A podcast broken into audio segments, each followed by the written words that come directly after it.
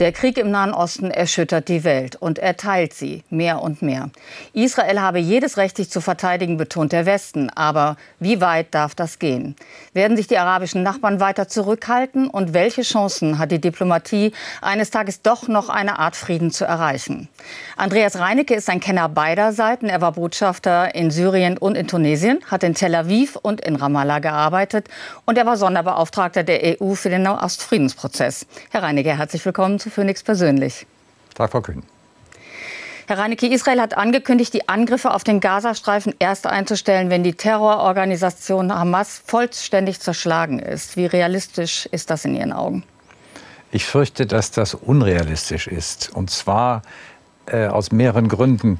Der eine ist, dass äh, Hamas ja nicht nur eine Terrororganisation ist, sondern auch eine ganze Bewegung, die zu den Muslimbrüdern zählt, also eine pan-islamische äh, Gruppierung, deren politischer Führung ist im Ausland, also gar nicht vor Ort in Gazastreifen. Zweitens ähm, ist das ganze System, dieses Tunnelsystem, natürlich so ausgefeilt, dass man nicht davon ausgehen kann, dass man alles findet und dass auch alle dann nachher dort sind. Wir, wir dürfen nicht vergessen, dass es ja ein Großteil der Bevölkerung im Süden sich jetzt aufhält. Und man kann vermuten, dass darunter natürlich auch einige Anhänger von Hamas sind. Und dann schließlich haben wir das Beispiel vom Südlibanon, wo ich glaube 2006 ja ein großer äh, Schlagabtausch oder Krieg entstanden ist zwischen Hisbollah und Israel. Hisbollah hatte durch einzelne Attentate versucht, Israel so zu provozieren, hatten das aber falsch kalkuliert und Israel hatte dann entschieden, im Südlibanon einzugreifen und Hisbollah ein für alle Mal zu zerstören einschließlich ähm, des äh, eines Teils von, äh, von, von Beirut. Äh, also man hat da ist ja sehr massiv eingeschritten, äh, hat bombardiert äh, in allen möglichen Stellungen, äh, hat den damaligen Führer von Hisbollah getötet und Sie sehen, was das Ergebnis ist. Also auch dort ist Hisbollah wieder erstarkt. Also ich glaube, eine realistische Einschätzung sagt, dass Hamas zwar stark geschwächt werden kann und das ist auch wichtig für Israel und natürlich für die Region Regionen und auch richtig. Aber sie zu zerstören halte ich für unrealistisch. Hängt es vielleicht auch damit zusammen, dass äh, Benjamin Netanyahu jetzt auch angekündigt hat, äh, dass Israel eine lange, lange Zeit die Kontrolle über den Gazastreifen behalten möchte? Ja, das ist natürlich das Dilemma, vor dem eigentlich alle jetzt stehen. Denn äh, wenn wir noch mal ein bisschen zurückgehen und sehen, was ist da passiert. Im Jahre 2005 ist es, glaube ich, gewesen, ähm, ist Israel ja bereits aus dem Gazastreifen einseitig abgezogen. Und wenn man sich noch ganz kurz die Historie überlegt, ähm, wir hatten die erste Intifada 87 äh, bis 90, äh, weil dann im Anschluss an das Camp David-Abkommen die Verhandlungen nicht weitergehen. Äh, dann gab es den Krieg im Irak. Ähm, Saddam Hussein hatte Kuwait besetzt. In der Folge dessen waren zum ersten Mal amerikanische Truppen in Saudi-Arabien. Das hatte für große Unruhe gesorgt. Deswegen war der Preis dafür, sich wieder um das Palästina-Problem zu kümmern. Da gab es erst eine Konferenz in Madrid. Dann entstand dieser Oslo Prozess, der auf die Schiene gesetzt wurde, dann aber letztendlich aus unterschiedlichen Gründen nicht weiterging, sodass dann die zweite Intifada entstand, 2001 bis 2004. Ähm, auch da gab es eine Auseinandersetzung. Dann hatten sich etwa äh, 100 Israelis und Palästinenser freiwillig zusammengesetzt und einen privaten Friedensplan entwickelt, die sogenannte Genfer Initiative, weil es in Genf präsentiert wurde und damit Sharon unter Druck gesetzt, den damaligen Premierminister, doch auf eine Friedensverhandlung sich einzulassen, was dieser aber nicht wollte. Und er hat dann als Gegenzug diesen einseitigen Abzug aus dem Gazastreifen entwickelt äh, und das getan. Wenn Sie sich einmal die Entschließungen und die Meinungen der Europäischen Union und auch der internationalen Gemeinschaft damals anschauen und auch die Diskussion innerhalb Israels, war ein Großteil der Leute der Auffassung, gehen nicht aus Gaza heraus, ohne sicherzustellen durch Verhandlungen, was danach passiert. Denn es ist ja evident, dass dann irgendetwas passieren muss. Und ähm, äh, das war damals eben äh, nicht Sharons Überzeugung, hat gesagt, das überlasse ich denen. Äh, äh, er wollte das nur von außen kontrollieren. Also man hat Gas, Wasserzugang äh, kontrolliert, man hat den Zugang zu den Arbeitsplätzen kontrolliert. Es gab keinen Hafen, keinen Flughafen. Äh, aus Israel und aus Ägypten aus konnte nur unter bestimmten Voraussetzungen etwas hereingebracht worden. Aus guten Gründen, denn Israel wollte natürlich nicht in eine Sicherheitsfalle geraten. Also man kann das absolut nachvollziehen, hat nur leider nicht geholfen, sodass man jetzt vor der Frage steht, das, was damals vor 16, 17 Jahren passierte, wie kann man es heute äh, realisieren und ob nun wieder eine erneute Besetzung des Gazastreifens wirklich für Israel die richtige Alternative ist, wage ich zu bezweifeln, denn sie wird wieder in dieselben Fallen laufen, die es bereits früher gegeben hat. Der Gazastreifen ist ja inzwischen unterteilt in einen nördlichen Teil, einen südlichen Teil. Aus dem Norden fliehen Hunderttausende äh, Palästinenser in den vermeintlich etwas sichereren Süden, wo weniger Bombardementen. Ähm, wenn wir uns die Bevölkerung angucken und deren humanitäres Leid ist ja auch eklatant. Jeden Abend sehen wir die Bilder. Ähm, wo würden Sie sagen, ähm, folgen die noch dieser vor vielen Jahren ja mal gewählten äh, Organisation Hamas, die natürlich ganz klar eine Terrororganisation ist. Wie radikalisiert ist die Bevölkerung? Sympathisiert sie? Sieht sie die Hamas eher kritisch? Wie würden Sie die Palästinenser da einschätzen? Also es war hochinteressant, das in Gaza zu beobachten vor dem 7. Oktober. Da hatte die Hamas deutlich an Zustimmung verloren. Man hatte sie damals gewählt gegen äh, die Alternative, wenn Sie so wollen, Fatah, also die Partei von Yasser Arafat und äh, von Mohammed Abbas jetzt, äh, die aber an Glaubwürdigkeit verloren hatte, weil sie letztendlich äh, zu einer Klientelwirtschaft für ihre eigenen Anhänger geworden war, eine Klientelregierung für ihre eigenen Anhänger geworden war. Deswegen wollte man Hamas wählen, die als religiös orientierte Gruppierung den Eindruck vermittelte, dass sie das besser machen würde. Nur Sie hat es im Ergebnis genauso gemacht äh, vielleicht sogar noch schlimmer, weil nicht jeder äh, im Gazastreifen oder viele jetzt sich in eine religiöse Zwangslage begeben wollten. Also die Zustimmung war gesunken äh, und man hat es auch daran gemerkt, dass zunehmend äh, Bewohner aus dem Gazastreifen auch offen in die Kameras Fatah kritisiert haben. Das wäre früher gar nicht denkbar gewesen. Im Westjordanland war es noch ein bisschen anders. Da gab es auch eine gewisse Zustimmung dazu, weil man der eigenen Regierung der Fatah einfach Untätigkeit und Misserfolg aus guten Gründen vorgeworfen hat. Aber letztendlich war die Zustimmung gesunken. Jetzt bin ich sehr sicher, dass äh, es eine sozusagen eine, eine, eine, doppelte Gefühlslage gibt. Einerseits wissen natürlich alle ganz genau, was Hamas getan hat. Ich bin sicher, dass die Bewohner von Gaza, als sie gehört haben, was äh, Hamas dort angerichtet hat, genau wusste, was auf sie zukommt. Und dass die meisten darauf nur wirklich, ich sag's mal etwas salopp, keine Lust hatten. Jetzt sind sie natürlich andererseits von israelischen Bomben angegriffen, sodass ich vermute mal, dass jetzt sozusagen dieser, die Gefühlslage sich in beide Richtungen entwickelt, mal so, mal so. Ähm, also das zeigt eben auch das Dilemma in der gesamten arabischen Welt mit dieser Art von Situation. Aber darf ich da gerade noch mal nachfragen? Es ist ja offenbar so, dass die Zivil Zivilbevölkerung von der Hamas als Schutzschilder benutzt wird. Das heißt, auch die Tunnelsysteme sind unter Kliniken, unter Kindergärten und so weiter. Äh, glauben Sie, äh, dass den Menschen äh, im Gazastreifen das bewusst ist? Sicherlich, das haben die gewusst, aber sie können es nicht verhindern. Nicht, äh, die, die, Waffengewalt hatte Hamas, äh, die Fatah gab es nicht mehr. Es gab noch einige Personen, die zu Fatah gehören, die auch vom Fatah noch bezahlt wurden, nur damit sie überhaupt da noch eine gewisse Loyalität hatten. Man hat sicherlich nicht alles gewusst, aber man wusste bestimmt, dass es da ein Tunnelsystem gab. Im Detail vermutlich der eine mehr, der andere weniger. Ähm, aber die Leute haben ja keine Chance, sich dagegen zu wehren. Nun ist dieser entsetzliche Anschlag der Hamas äh, auf die Israelis äh, fast äh, über vier Wochen her und wir sind immer noch fassungslos zu sehen, mit welcher Brutalität äh, ähm, und welcher Blutrünstigkeit die Attentäter davor gegangen sind. Äh, es ist kaum vorstellbar, dass ein Mensch derart entgrenzt sein kann, mhm. Äh, zumindest aus westlicher Sicht hier. Ähm, was sind das für Menschen? Ja, das ist eine einfache Frage mit, mit, mit sicherlich vielfältigen Antworten darauf. Also wenn Sie den Araber jetzt zunächst mal die arabische Gesellschaft so nehmen und vielleicht in Gaza ganz besonders, es ist natürlich zunächst mal eine sehr emotionale Gesellschaft. Äh, sowohl in ihren, in ihren Hassausbrüchen als auch in ihren, ihren, äh, in ihren positiven Emotionen. Nicht? Also Familienfeiern sind, sind natürlich immer sehr groß. Äh, die Familie hält zusammen. Man ist da auch sehr positiv emotional, man ist aber auch sehr negativ emotional. Das ist auch eine sehr gewaltorientierte Gesellschaft, die anders als wir das in Deutschland kennen, auch sehr viel mehr an tägliche Gewalt auch im, im privaten Leben, Umfeld gewöhnt sind. Also das geht so beides hin und her. Das prägt natürlich. Ähm, dazu ist speziell im Gazastreifen natürlich auch diese Situation, die für einen Menschen auch extrem schwierig ist zu ertragen, ähm, nämlich äh, eine gewisse Aussichtslosigkeit. Das führt bei dem einen dazu, dass er sehr engagiert ist, versucht sich an den Universitäten zu engagieren. Andere haben auch ein ganz normales Leben geführt in Gaza. Aber es gibt eine bestimmte Anzahl von Personen, ähm, die empfänglich sind für emotionale Hassaufrufe, äh, die dann vielleicht auch noch unterstützt werden durch eigene Erfahrungen, die man gemacht hat, wenn man vielleicht über die Grenze geht äh, nach Israel mit starken Kontrollen oder äh, auch anderen Bereichen. Ähm, natürlich auch durch entsprechende Aufrufe im Internet. Also das ist so eine ganze, ganze unterschiedliche Gefühlslage, die dazu führt, dass es zumindest einen bestimmten Prozentsatz gibt, der so in diesem Hass aufgeht. Und dieser Prozentsatz mag nicht sehr hoch sein, aber er ist natürlich riesig, um diese entsetzlichen Taten anzurichten. Diese langjährige Feindschaft zwischen Israelis und Palästinensern, sage ich jetzt mal, wird ja auch durchaus sicherlich in den Erziehungsprozessen genährt. Wie müssen wir uns das vorstellen? Was lernen palästinensische Kinder äh, über den Staat Israel beispielsweise?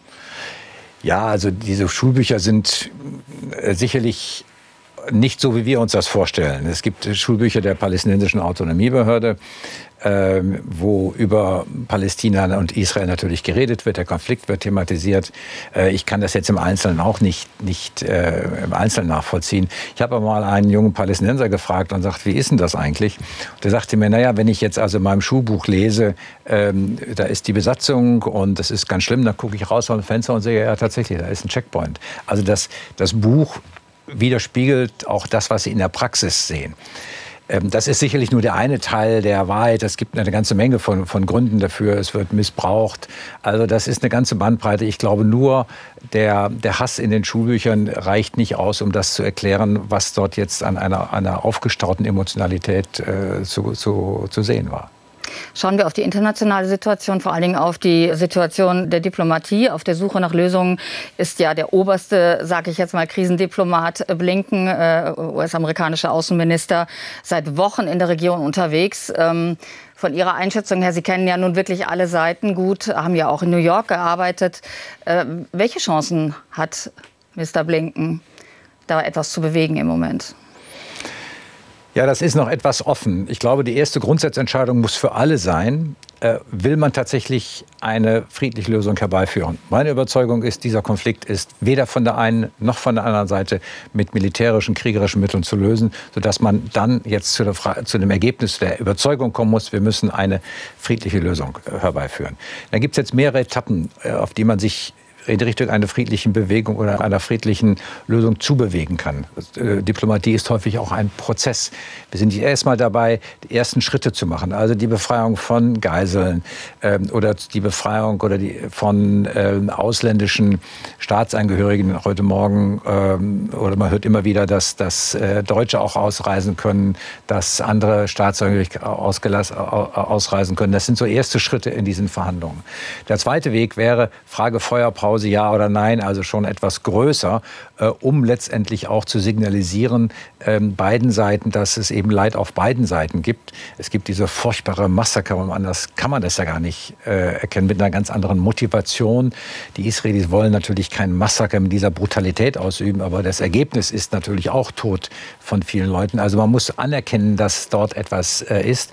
Und dann wird die nächste größere Frage sein, wie sieht eigentlich die Zukunft des Gazastreifens aus, ähm, die man in dieser oder jener Form sich überlegen kann. Und dann kann man, äh, wenn man diese Schritte geht, sehr schnell zu der Frage kommen, wie wird der Gesamtkonflikt gelöst. Das ist noch ein weiter Weg bis dahin. Wir wissen auch gar nicht, ob wir so weit kommen. Aber das ist so in etwa die Bewegung, die wir vor uns haben. Auch andere Diplomaten und andere Länder, auch aus der EU, sind natürlich viel unterwegs in der Region, sprechen viel, versuchen alle Kanäle offen zu halten. Äh, welche Rolle spielt überhaupt da die EU oder spielt sie vielleicht gar keine Rolle mehr? Ja, im gewissen Sinne schon. Ähm, die Europäische Union hat, äh, spielt eine Rolle. Sie müssen sich diese Art von Verhandlungen auch nicht vorstellen, dass da jemand am Reißbrett sitzt und jetzt ganz genau sich überlegt, wie das passiert, sondern da ist auch sehr, entsteht sehr viel durch Gespräche, vielfältige Art man telefoniert sehr viel miteinander. Also wenn die deutsche Außenministerin irgendwo hinfliegt oder der amerikanische Außenminister, dann telefoniert man miteinander, nicht unbedingt die Außenminister, aber die Mitarbeiter, um die Eindrücke zu sammeln und so geht es für vielen anderen auch auch um ein möglichst komplexes Bild zu bekommen und zu verstehen, wozu die Einzelnen bereit wären oder, oder wozu nicht. Und das passiert jetzt im Augenblick.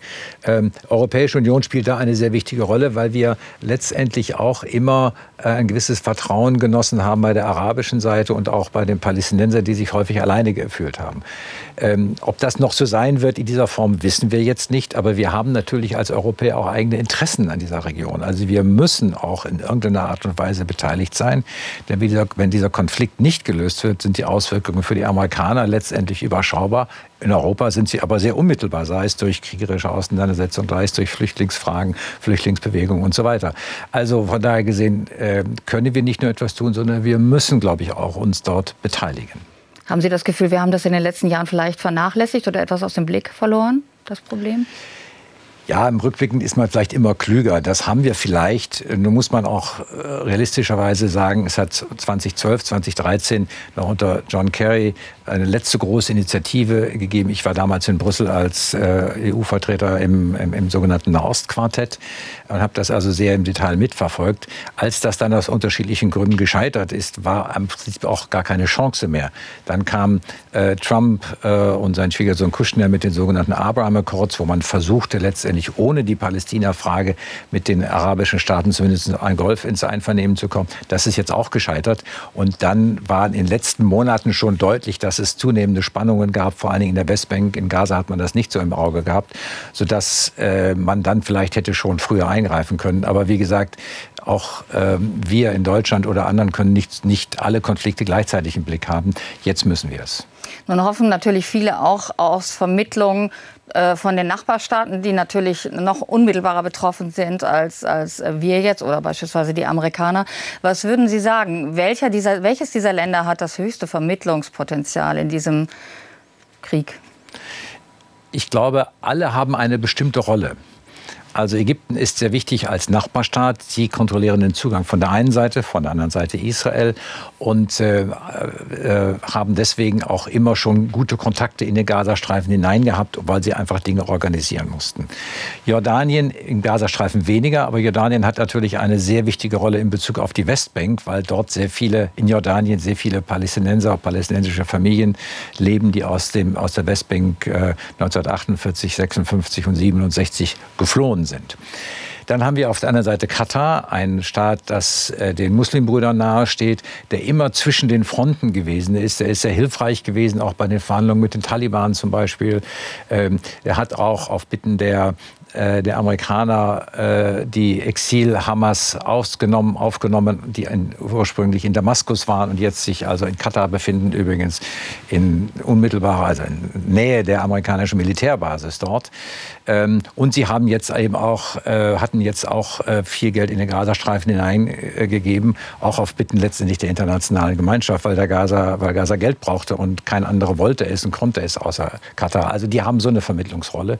Saudi-Arabien wird neu sein. Sie sind ja auch eingeladen worden an, ähm, an den BRICS teilzunehmen, also den, den sechs äh, südlichen Staaten. Sie haben diese Einladung bisher nicht angenommen. Aber äh, viele glauben, dass der Angriff am 7. Oktober damit zusammenhing auf Israel, dass es eine Annäherung gab zwischen Saudi-Arabien und Israel. Ja, absolut. Das hängt auch mit. Das, also die, die Saudis versuchen jetzt im Augenblick, sich zu positionieren als ein neuer Vermittlungsstaat. Sie sind natürlich sehr stark. Sie sind sehr stark in der arabischen Welt. Also das ist jetzt noch neu. Man wird sehen, wie sich das so entwickelt. Aber sie hatten sich früher zurückgehalten. Allerdings bereits im Jahre 2000 2003 mit einer sogenannten arabischen Friedensinitiative zum Beispiel mal eine arabische Initiative gestartet. Und das ist jetzt auch neu an dieser Situation. Die arabischen Staaten hatten sich lange zurückgehalten und gesagt, ihr müsst das Problem lösen, es ist nicht unser Problem. Jetzt merken sie, es wird auch ihr Problem und dass sie auch aktiv beteiligt sein müssen an einer, an einer Lösung. Und genau das passiert jetzt auch, im Augenblick auch. Lassen wir uns vielleicht äh, auch noch mal besonders auf Iran schauen. Äh, das ist ja mit Sicherheit der stärkste Gegner der USA beispielsweise oder des Westens äh, dort in der Region. Alle sagen, wenn Iran sich dort beteiligen würde, gäbe es den viel befürchteten Flächenbrand. Wie schätzen Sie die Rolle des Iran ein zurzeit? Also zunächst entsteht der Flächenbrand nach aller Voraussicht nicht durch Entscheidungen der Regierungen, über die wir gerade gesprochen haben, sondern aufgrund der Emotionen der Bevölkerung, die dann vielleicht die Regierung zu bestimmten Entscheidungen zwingt. Aber die Regierungen haben kein Interesse daran. Beim Iran war es lange Zeit unklar. Er hat es geschafft, ein System von äh, von, von Proxys, also von, von äh, Staaten oder von Institutionen oder Organisationen zu schaffen, auf die sie einen gewissen Einfluss haben. Bekannt Hisbollah, Hamas eigentlich gar nicht unbedingt. Das ist eher der sogenannte islamische Dschihad, der ganz äh, schiitisch ist und ganz irantreu ist.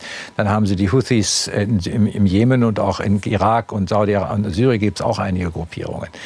Der Gedanke ursprünglich vom Iran war, sich eine zweite, eine Zweitschlagskapazität zu schaffen, falls der Israel oder die Amerikaner den Iran angreifen, die dann ihrerseits reagieren können. Wenn die jetzt ebenfalls eingreifen würden, dann wäre diese, diese Option verschwunden. Deswegen vermute ich, dass der Iran eigentlich kein wirklich gesteigertes Interesse daran hat. Und man sieht es auch, dass der Hisbollah-Chef Nasrallah sich ja jetzt auch eher zurückhaltend geäußert hat, also zurückhaltend jetzt aus der sozusagen dieser arabischen äh, Vision. Das muss aber nicht immer so bleiben, das kann sich ändern. Man darf auch nicht vergessen, dass im Iran natürlich jetzt gerade die Nachfolgefrage auch virulent ist. Nicht? Der Khamenei ist 84 Jahre alt. Wer wird Nachfolger? Die einen sagen Saisi. Die iranische Verfassung sieht auch die Möglichkeit für ein Komitee vor. All diese Frage ist jetzt offen. Und ob die Iraner wirklich Interesse daran haben, jetzt in dieser Phase sich in einen Krieg reinzuziehen lassen, weiß man nicht. Das ist jetzt alles Spekulation. Aber ich würde das mal äh, so sehen, dass die, dass die Gefahr nicht so groß ist, aber das kann schon morgen anders sein. Viele glauben ja auch, dass ähm, die Mullahs geschwächt seien durch diese äh, äh, doch durchaus sehr heftige Bewegung Frauenleben, Freiheit und dass es innenpolitisch bei weitem nicht so, dass die Bevölkerung folgen würde, selbst wenn da erkennbar wäre, dass man sich in irgendeiner Form stärker beteiligen möchte. Ist das ein naiver Glaube oder denken Sie auch, dass da was dran ist? Da ist absolut etwas dran an dieser Idee, an diesem Gedanken. Sie sind sehr geschwächt. Sie sehen mit großer Sorge, wie die eigene Bevölkerung reagiert. Äh, Khamenei ist eher immer noch der Auffassung, dass er alles vom Ausland gesteuert. Aber die anderen Leute wissen, dass das natürlich nicht der Fall ist. Also das ist ein Punkt, der sie auch sehr besorgt macht. Deswegen ein Krieg äh, kann ihnen eigentlich nur schaden. Aber es kann trotzdem manchmal emotionale Reaktionen geben, die mit dieser Rationalität nicht unbedingt vereinbar sind.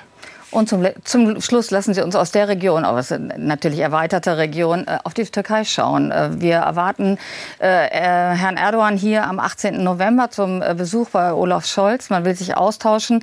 Ähm, der türkische Präsident hat sehr offen mit Hamas sympathisiert. Es gab Hunderttausende auf den Straßen in der Türkei. gleichzeitig will er sich auch als Vermittler offenbar positionieren. was halten Sie davon? Also die Türkei hatte in der Frühphase nach dem 7. Oktober versucht, sich als Vermittler zu, zu profilieren, auch in diese Gefangenenaustausch, Geiselaustauschfrage mit einzubringen. Äh, das hat aber aus unterschiedlichen Gründen nicht funktioniert. Und dann hatte er in der Tat auch dieses Problem, dass er selbst genau wie Hamas, genau wie Katar Teil der internationalen Muslimbrüder ist, wie übrigens auch der frühere ägyptische Präsident Morsi, der dann ja wieder von der Macht vertrieben wurde, äh, sodass also eine gewisse ideologische Nähe besteht. Und außerdem äh, die in der, Türkei, in der Türkei es eine große Demonstration gab, wir haben davon gesprochen, die ihm auch zeigte, Vorsicht, da muss ich auch mich entsprechend positionieren. Deswegen hat er jetzt eine harte Haltung eingenommen, hat seinen Botschafter aus Israel abgezogen, hat, äh, hat auch seinen Besuch abgesagt das muss man jetzt alles mal sehen. Man, das ist alles in Bewegung. Also man weiß jetzt nicht, was da im Einzelnen passiert. Deswegen ist es richtig, dass er kommt, dass er auch respektvoll empfangen wird. Wir haben viel Kritik an ihm, aber Respekt ist in dieser Region wichtig, auch gerade wenn man Kontakt zu einem Vermittler haben will. Man weiß noch nicht, wie sich das Ganze zurechtschütteln wird. Deswegen ist es wichtig, dass er kommt und dass der Bundeskanzler mit ihm auch redet. Nun ist die Türkei ja auch noch Teil eines anderen Bündnisses, nämlich der NATO, ebenso wie die USA. Die USA jetzt sehr salopp von mir gesprochen, eher auf der Seite Israels, äh, Erdogan wahrscheinlich doch eher auf der Seite der Palästinenser. Äh, macht man sich sowas klar? Denkt man darüber nach? Ist einem das bewusst, dass man am Ende ja doch auch in einem in dem größten militärischen Bündnis eigentlich verpartnert ist? Ja, natürlich. Das weiß er und das ist ja auch das Dilemma auch gegen, übrigens gegenüber Syrien. Es gab hier mal Angriffe aus Syrien auf, äh, auf die Türkei, dass man überlegte, wird die Türkei jetzt auf einmal Artikel 5, also den Beistands, Beistandsverpflichtung der NATO in Anspruch nehmen. Es geht ja auch weiter darüber hinaus. Die Frage Türkei-Ukraine, welche Rolle spielt man da? Und äh, der Ukraine-Krieg, der ja letztendlich auch damit hineinspielt. Ähm, Sie sehen dann in der arabischen Welt, dass man äh, sehr kritisch gegenüber der westlichen Positionierung steht. 120 Staaten haben gegen, ähm, haben für diese Palästina-Resolution in den Vereinten Nationen gestimmt. Das muss einen nachdenklich machen. Und ich behaupte auch mal, mal, dass es, wenn es eine weitere Ukraine-Resolution geben wird in der, National, in, in, der in der Generalversammlung der Vereinten Nationen, diese nicht mehr die Zustimmung von 140 bekommen wird, wie es früher war, sondern vielleicht überhaupt keine Zustimmung mehr. Vielleicht gibt es deswegen auch gar nicht mehr den Versuch. Also da sind einfach ganz neue Verschiebungen, die wir im Auge behalten müssen. Es geht weit über Gaza hinauf. Es ist eine geopolitische Auswirkung. Äh, dieser Konflikt ist, ob wir das wollen oder nicht, aufgrund seiner, auf der, der Perzeption der Leute, ein, äh, der, der, der Bevölkerung, ein Konflikt zwischen Nord und Süd geworden. Das klingt ganz verrückt und äh, es hat viel mit Perzeptionen zu tun. Es geht auch über Israel hinaus. Es geht auch, hat auch damit zu tun, dass die Leute oder viele der Bevölkerung sich gedemütigt fühlen durch den Westen. Zu Recht oder zu Unrecht, das können wir jetzt einfach mal dahingestellt sein lassen. Dieses Gefühl besteht, diese Perzeption besteht und das macht vieles sehr viel schwieriger. Sie haben ja schon über die sehr emotionale Bevölkerung gesprochen in diesen verschiedenen Staaten. Äh, wenn wir äh, darüber nachdenken, sehen wir, dass Außenpolitik auch ganz schnell zur Innenpolitik wird. Auch in deutschen Straßen äh, gibt es sehr viele emotionale Bekundungen. Es gibt pro-palästinensische Demonstrationen, die aber zum Teil auch mit islamistischen Fahnen bestückt sind und durchaus mit, mit sehr antisemitischen Sprüchen. Ähm, wir begehen ja dieses Jahr das entsetzliche Gedenken an 85 Jahre Pogromnacht mit den abscheulichen schrecklichsten Verbrechen der Nationalsozialisten. Hätten Sie gedacht, dass wir in diesem Jahr, 85 Jahre später, so viel Antisemitismus auf deutschen Straßen noch mal sehen und ertragen, weiß ich nicht, hinnehmen, weiß ich nicht. Hätten Sie gedacht, dass es das noch mal geben wird? Nein, hätte ich nicht. Ähm, Sie hatten ja gesagt, dass ich meine diplomatische Karriere in Israel angefangen habe. Ich war Leiter des Konsulates und hatte da sehr viel mit Wiedergutmachungsfragen zu tun. Ähm, habe auch sehr viel mit Überlebenden gesprochen, die mir sehr viel, entweder aus Deutschland stammend oder auch aus, aus dem früheren, aus, aus Polen, sehr viel von ihren Geschichten erzählt haben. Äh, was einen jungen Menschen schon sehr bewegt hat. Und das hat mich als jungen Menschen sehr bewegt. Ähm, und das war für mich aber Geschichte.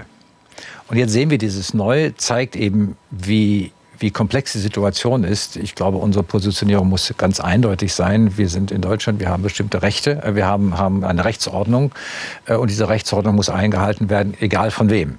Ähm, aber sie muss eben auch von allen eingehalten werden. Dazu gehört sicherlich auch eine Demonstrationsfreiheit, gar keine Frage, aber in den entsprechenden, mit dem entsprechenden Rahmen. Und dieser Rahmen muss gewährt leisten. Wenn nicht, dann müssen wir unsere Rechtsordnung durchsetzen. Sie haben sich Ihr ganzes Leben lang für die äh, Verständigung zwischen diesen Völkern eingesetzt, äh, haben dafür gekämpft, waren an unendlich vielen Orten, haben gearbeitet. Ihre Familie ist zigfach umgezogen. Sie haben, würde ich mal denken, kann man schon sagen, alles gegeben, damit äh, da eine Lösung kommt. Und im Moment sieht es so aus, als ob wir weiter äh, denn je entfernt davon wären. Wie ist Ihre persönliche Situation im Moment? Wie sehen Sie das? Sind Sie ja, verzweifelt, ratlos oder finden Sie vielleicht doch ein kleines bisschen Zuversicht noch in sich? Also zunächst mal, als Diplomat habe ich nicht dafür gekämpft. Ich sage das ganz bewusst. Das eine, die große Herausforderung ist, in solchen emotionalen Situationen und Konflikten sachlich zu bleiben und den kühlen Kopf zu bewahren. Das klingt furchtbar, weil man denkt, der Mensch muss doch Emotionen haben. Und natürlich habe ich auch Emotionen. Aber eine Lösung wird sich nur durch einen kühlen Kopf bewahrheiten. Und natürlich telefoniere ich mit äh, Freunden, die ich in Israel habe. Ich telefoniere mit Freunden, die ich in der arabischen Welt habe, äh, um einfach ein Gefühl dafür zu bekommen, wie sie denken, wie sie dicken und wie sie fühlen. Aber ich weiß, eine Lösung ist nur durch kühlen Kopf zu, be äh, zu bekommen. Ähm, und den müssen wir, müssen wir halten. Ähm, und ich hätte mir natürlich gewünscht, dass dieser Konflikt jetzt gelöst worden wäre. Aber jetzt wünsche ich mir, dass vielleicht diese furchtbare Situation dazu führen kann, dass endlich beide Seiten äh, zur Vernunft kommen und sich auf eine friedliche Lösung einigen. Das war das perfekte Schlusswort. Andreas Reinecke, herzlichen Dank für das Gespräch. Danke Ihnen. Gerne, Frau Kühn.